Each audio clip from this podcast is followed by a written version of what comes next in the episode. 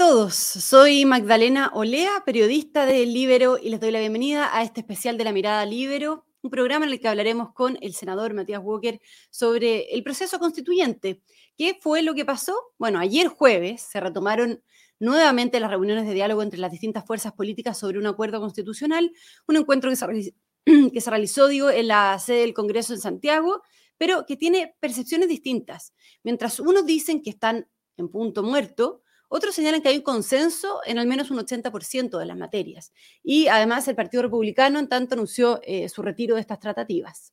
Estas conversaciones se dieron luego de que un grupo de legisladores de la democracia cristiana, eh, del Partido Republicano, del Movimiento Amarillos por Chile, del Partido de la Gente, independientes de la bancada de Renovación Nacional, liderados por Jimena Rincón y Matías Walker, justamente, acusaron una exclusión en las negociaciones entre Chile Vamos, el oficialismo y parte de la ADC y anunciaron la creación de una mesa paralela con una coordinación alternativa a las conversaciones constitucionales que se estaban llevando a cabo, lo que finalmente provocó una respuesta, una reacción por parte del presidente del Senado y del presidente de la Cámara, quienes finalmente el jueves, ayer, incorporaron a todas las fuerzas políticas con eh, representación parlamentaria, es decir, a los jefes de bancada y a los presidentes de constitución del Congreso para continuar así con las negociaciones. Muy bien, antes de comenzar, recordarles que el programa se hace gracias al apoyo de la red Libero, así es que si quieren conocer más sobre la red, lo pueden hacer en la misma descripción de este video por YouTube. Y dicho eso, saludamos al senador de la Democracia Cristiana, Matías Walker, presidente de la Comisión de Constitución del Senado. Senador, muy bienvenido, muchas gracias por conectarse. ¿Cómo está? Hola Magdalena, muy buenos días. Muchas gracias a ustedes por la invitación. Gracias, senador.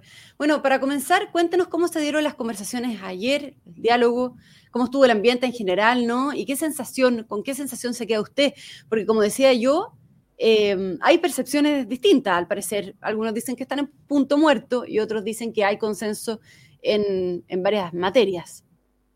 Sí, yo quiero destacar dos cosas, Magdalena, de la reunión del día de ayer. Primero, que el diálogo eh, quedó claro, se va a hacer en este espacio amplio, sin exclusiones, y eso incluye a todos los jefes de bancada de la Cámara, del Senado, los presidentes de las comisiones de constitución, porque se había cuestionado este denominado grupo de los ocho, estas bilaterales, que más bien parecía un binominal entre el gobierno y la oposición, que lamentablemente no avanzaron en nada. Entonces, el secretismo, el hacer reuniones eh, de espaldas a la ciudadanía, sin que quede claro el contenido y qué es lo que se está discutiendo, eh, finalmente es un modelo que fracasó, es el llamado de atención que hicimos en la semana, no solamente nosotros, sino que también con fuerzas independientes, el Partido de la Gente y otros. Eso finalmente eh, gracias a la rápida reacción de los presidentes de ambas cámaras, se solucionó y ayer tuvimos un diálogo sin exclusiones. Segundo, yo quiero destacar que hubo un consenso amplio respecto de reponer el voto obligatorio, porque eso no estaba la semana pasada, no estaba incorporado en la declaración de los partidos oficialistas, junto a los senadores y diputados de la democracia cristiana, lo hicimos presente el día lunes, y no solamente tuvimos la buena noticia, de que el gobierno le puso suma urgencia a la reforma constitucional que estamos tramitando en la Comisión de Constitución para reponer el voto obligatorio, sino que ayer hubo un amplio acuerdo en torno a que el voto obligatorio va a estar en todo el proceso. ¿Y dónde están las discrepancias? Eh, respondiendo directamente a tu pregunta, las discrepancias están en que, por un lado, Chile Vamos ha hecho hincapié en los principios, los denominados bordes que tiene que tener este proceso constituyente, y por otra parte, eh, la izquierda ha hecho hincapié en el mecanismo. ¿Y qué es lo importante? Que finalmente nos pongamos de acuerdo en que este proceso tiene que tener principios, tiene que tener un marco, que hay que aprender de los errores del proceso constituyente anterior, hay que saber interpretar el mensaje eh, que dio la ciudadanía. Esto se traduce, por ejemplo, en mi juicio, en que no puede caber ninguna duda del principio de separación de poderes del Estado, que tiene que haber un poder judicial, eh, y una serie de principios que creo que son importantes. Y ahí, eh, senador, en, cuanto a los bordes, ¿hay avances, en los, eh, hay acuerdos en los principales temas? Como usted decía, el Estado unitario, se ha hablado del Congreso bicameral con, con Cámara y con Senado, digamos, se ha discutido sobre, hay una discusión, me parece, sobre el Estado social de Derecho, bueno, la plurinacionalidad, en fin, ¿cuáles son los temas en los que hay consensos y cuáles son los grandes nudos? Ayer se despejaron algunos temas. Por ejemplo, yo escuché que el presidente del Partido Comunista decía, mira, nosotros no vamos a insistir en el tema de la plurinacionalidad. Eso va a quedar, obviamente, bajo la discusión del órgano que se elija democráticamente, que en definitiva aprobar las normas de la nueva constitución, que nadie quiere llamar convención, porque es una palabra que genera mucho rechazo por parte de la ciudadanía. Eh, pero, por ejemplo, efectivamente la discusión madre tiene que ver con lo que tú señalas. Eh, todos estamos de acuerdo en que exista un Estado social y democrático de derechos. Ahí lo que ha expresado Chile Vamos es que eso esté acompañado por las libertades, por la libertad de elegir el sistema de salud, por la libertad de elegir quién administra los ahorros provisionales. Y no me cabe duda de que eh, vamos a ser capaces de llegar a un acuerdo. Yo creo que es importante hacer propuestas en esta materia. Por ejemplo, yo creo que todos estamos de acuerdo en el concepto del Estado social y democrático de derechos y que eso tiene que ir acompañado por una provisión mixta público y privada de eh, los bienes, por ejemplo, de la salud, de la seguridad social, de la educación. Recordemos que el proceso constituyente se puso en duda que los colegios particulares subvencionados, por ejemplo, eh, que tiene que ver con la libertad de elegir la educación de los hijos, iban a seguir subsistiendo como tales, porque no se garantizaba en la Constitución. Lo mismo de, con relación a la gratuidad eh, para las universidades que no son estatales, por ejemplo, la Universidad del G9 o las universidades privadas. Bueno, mientras mejor acotemos esas discusiones y le demos certeza a la ciudadanía de que no se va a refundar el país con un nuevo proceso constituyente, es mejor. Ya, pero respecto a las materias, esas son entonces las que se están discutiendo y ahí están los nudos y ahí están los, avances, como decía usted. Se deja fuera la, plurinacionalidad, digamos, y se está discutiendo el Estado Social de Derecho, en fin, hay algunos nudos. Y sobre el mecanismo, senador, se lo pregunto también, em, bueno, primero, si es que hay algún acuerdo, si es que se ha pensado en alguna fórmula y por cuál se inclina usted también. Em, convención 100% electa, eh, paritaria, eh, no sé, eh, comisión de expertos. ¿Qué fórmula ve usted como, como la más adecuada y en qué cree que se va a, a derivar esto, que se va a consensuar? Sí, yo creo que es muy importante que el discurso que tuvimos antes del 4 de septiembre sea el mismo que tengamos después. En eso hay que ser consistente, que es lo que le dijimos a la ciudadanía, en la franja ciudadana por el rechazo, que este rechazo no era para quedarnos con la constitución actual, sino que para tener una nueva y buena constitución. Primero. Segundo, que el proceso iba a ser democrático y paritario. Eso está contenido en la propuesta que hicimos con la senadora Rincón, el senador Espinosa, el senador Flores, el 2 de agosto. De hecho, si el gobierno hubiera acogido esa propuesta, eh, en vez de dedicarse a hacer campaña por el apruebo, yo creo que hubiéramos avanzado harto en términos de evitarnos esta incertidumbre que tenemos ahora. Eh, yo creo que el órgano que en definitiva apruebe las normas y que va a ser elegido no antes de abril, lo ha dicho el CERVEL, tiene que ser un órgano democráticamente elegido, pero no puede ese trabajo partir de cero. Y aquí voy, Magdalena, a la comisión de expertos y expertas. Eh, a mí me gusta mucho lo que ha planteado el presidente Ricardo Lagos, en el sentido de que una comisión de expertos y expertas que pueda ser representativo de las distintas fuerzas eh, que existe en el Congreso, es decir, elegido por el Congreso Nacional, pueda entregar insumos bajo la forma de un anteproyecto. ¿Por qué? Porque el CERVEL ha señalado que no se va a poder elegir este órgano antes de abril del próximo año por el cronograma electoral. De manera tal que yo digo, bueno, aprovechemos el tiempo intermedio para que eh, ese comité de expertos, expertas pueda entregar insumos bajo la forma de un anteproyecto, de manera tal que cuando se elija este órgano el próximo año no parta su trabajo de cero. Ya, ok. ¿Y, cómo hacer, eh, senador Matías Walker, para no caer en lo mismo de antes, para no repetir los mismos errores del pasado, del proceso anterior? Digamos, ¿cuáles son las cosas que cree usted que debieran sellarse ahora en este acuerdo, llegar a, llegar a acuerdo para no caer en lo mismo? Eh, ¿Qué certezas, digamos, son las que se requieren?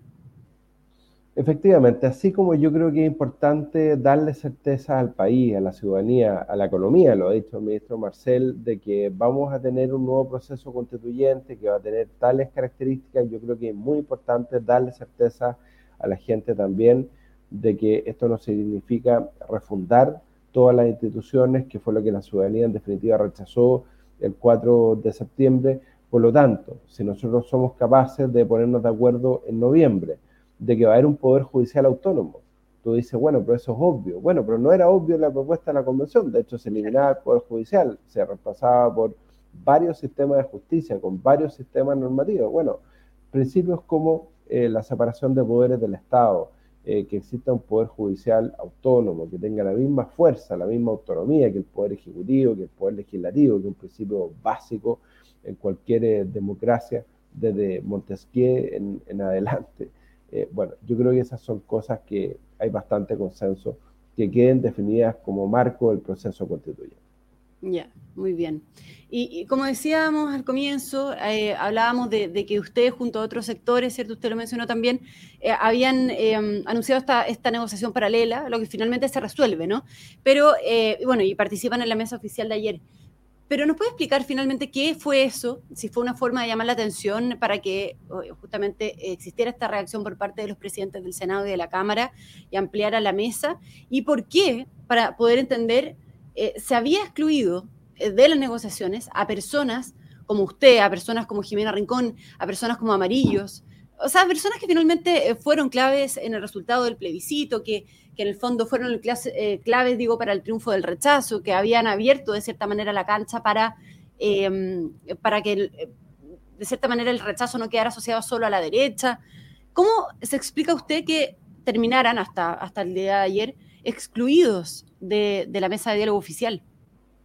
Bueno, efectivamente, el llamado de atención que hicimos en la semana junto a Independiente, el Partido de la Gente, fue que el diálogo fuera sin exclusión, por una razón muy simple, Magdalena, porque finalmente la propuesta que nazca eh, de esta mesa de conversaciones finalmente tiene que ser ratificado por las comisiones de constitución y tiene que ser ratificado el Congreso. Claro, eh, la reforma constitucional de los cuatro séptimos que promovimos con Jimena Rincón, con Iván Flores y con el senador Pedro Araya, permite, si tú quieres, claro, aprobar la reforma constitucional por un plazo menor, pero ojalá que el acuerdo sea lo más amplio posible, de manera que tenga legitimidad y lo más importante, que sea ratificado por parte de la ciudadanía. Efectivamente, la centro izquierda por el rechazo no estaba representada en esa mesa, era una mesa bastante coja, porque además eh, este famoso grupo de los ocho, eh, como lo denominó la prensa, eh, tenía mayoría de representantes de la prueba, siendo que la mayoría de la ciudadanía se pronunció por el rechazo. Bueno, eso fue rápidamente corregido por los presidentes de ambas cámaras, por eso yo el mismo día valoré la rápida reacción de Álvaro Elizalde y Raúl Soto, y ayer estuvimos todos sentados arriba de la mesa, ya, no, ya, no, una pata coja la, la de esa mesa. Claro, eso se resolvió, pero de todas maneras, ¿cómo se llegó a ese punto? Le pregunto, porque, porque no se entiende en el fondo que, que finalmente quienes estuvieron con el rechazo, que fue la, la, gran mayoría de la gente optó por esa opción, hubiesen quedado excluidos de las conversaciones y por otro lado preguntarle qué rol le cabe también ahora en las futuras negociaciones a ustedes y al centro en esto. Eh, y a quienes estuvieron por el rechazo, porque hasta antes del jueves había estado conversando con más gente de la prueba, como bien usted lo dice, que el rechazo, y entonces, ¿cuál va a ser también el rol y, el, y la postura que van a tener eh, el centro, amarillos, eh, parte de la democracia cristiana por el rechazo, como usted? Eh, ¿Qué valor en el fondo también le van a aportar, le van a dar a esta negociación, digamos? Bueno, yo creo que la incorporación de nosotros, de amarillos, representado por el diputado Andrés Joané, por ejemplo, va a permitir que, que, podamos cimentar un acuerdo, no me cabe duda así como yo creo que hicimos un aporte esta semana poniendo arriba de la mesa el tema del voto obligatorio, que el voto obligatorio tiene que estar arriba de la mesa, el gobierno lo acogió, le colocó suma urgencia al proyecto, es algo que yo valoro porque nos va a permitir despacharlo en particular el 18 de octubre. Además, eh, tomando la sugerencia del presidente del CERVEL, Andrés Tagle, en el sentido que la obligatoriedad sea absoluta, sin excepciones, porque hay una valoración de la ciudadanía respecto de la participación que permitió restablecer el voto obligatorio gracias a la porfía que tuvo Fuachaín la noche del 15 de noviembre de exigir que el plebiscito de salida fuera con voto obligatorio. Bueno, dada esa buena experiencia, nosotros estamos pidiendo extenderla. No me cabe duda que vamos a hacer un, aporte para encontrar ese punto de equilibrio, para hablar de principios sin que ello afecte eh, la autonomía que van a tener eh, los futuros representantes que tienen que aprobar en definitiva las normas de la nueva constitución, que vamos a tener un mecanismo democrático, pero aprendiendo los errores del proceso anterior. Eso quiere decir sin escaños reservados para los pueblos originarios, con las mujeres con paridad de todas maneras. Ahí tenemos un compromiso con comunidad mujer y con muchas organizaciones de mujeres, pero al mismo tiempo, y, con esto termino la idea, Maida, con una convención más acotada, porque una convención más acotada primero tiene un menor costo para el fisco, pero al mismo tiempo tiene más capacidad de lograr acuerdos. Y esos van a ser los puntos que van a promover también ustedes desde, o sea, en esta mesa de diálogo, ¿no? Me imagino por supuesto. Y, por, ejemplo, desde ya una idea que, yo planteé ayer, los derechos y las libertades están consignadas en los tratados internacionales de derechos humanos suscritos por Chile. Por ejemplo, el derecho a la vida. Eh, la Convención Americana de Derechos Humanos eh, incluso eh, protege en general el derecho a la vida al que está por nacer. Y, y, por lo tanto, ahí hay que crear una herramienta, y lo conversábamos, por ejemplo, con Evópoli, eh, más eficaz para que si la convención se sale de ese marco y, por ejemplo, vuelve a proponer eh, un aborto en términos absolutos, ilimitados, más allá de las causales que se establecieron en el proyecto de la presidenta Bachelet, sin límite de semana, alguien mm. pueda recurrir ante la Corte Suprema y decir, mire, estos señores están saliendo del marco de los tratados internacionales de derechos humanos. O, por ejemplo, el derecho de propiedad, que, está establecido también en la Declaración Universal de Derechos Humanos. Y de esa manera tenemos una garantía de que esos marcos que están contemplados en instrumentos internacionales ratificados por nuestro país van a ser respetados. Ok. Y, sobre los plazos, em, el oficialismo está presionando para cerrar un acuerdo en octubre. ¿Qué opina de, los plazos que pone el oficialismo? ¿Con qué propiedad cree usted que, cuenta realmente el oficialismo para, establecer plazo en este proceso? ¿Y cuándo cree que se debiera sellar un acuerdo definitivo? Si bien, eh, Magdalena, nadie puede imponer plazo. Yo mismo ayer hice un llamado humilde a que tratemos de llegar a ese acuerdo en octubre, no el 18 de octubre porque el 18 de octubre es una fecha que divide a los chilenos. Pero sí, ojalá a fines de octubre podamos llegar a un acuerdo de manera tal de que en noviembre, diciembre podamos tramitar una reforma constitucional, darle certeza a la ciudadanía respecto al itinerario del nuevo proceso constituyente, abocarnos de lleno en la ley de presupuesto a priorizar los temas que hoy día más le interesan a la ciudadanía, que es la seguridad ciudadana y eh, la reactivación eh, económica. Así que yo espero que seamos capaces de lograrlo. Ya.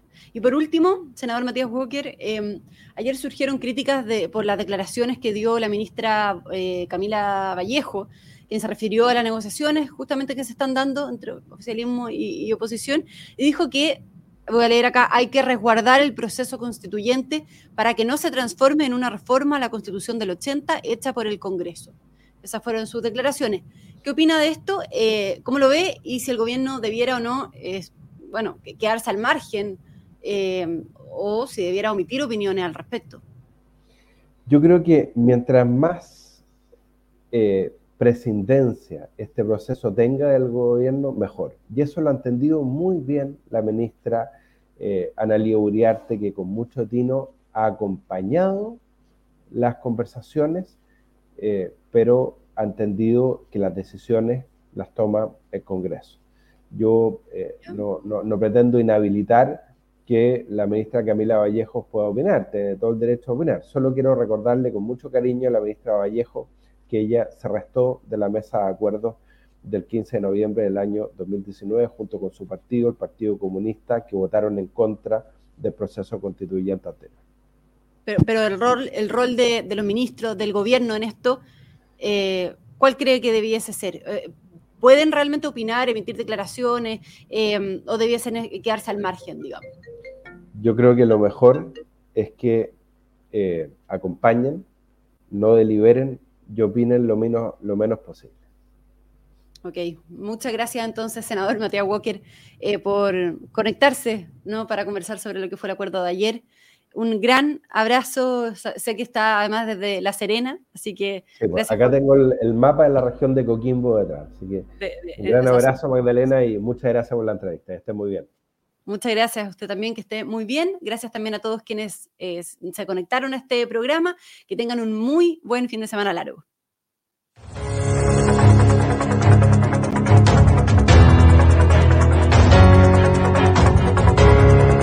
El libero, la realidad como no la habías visto. Haz que estos contenidos lleguen más lejos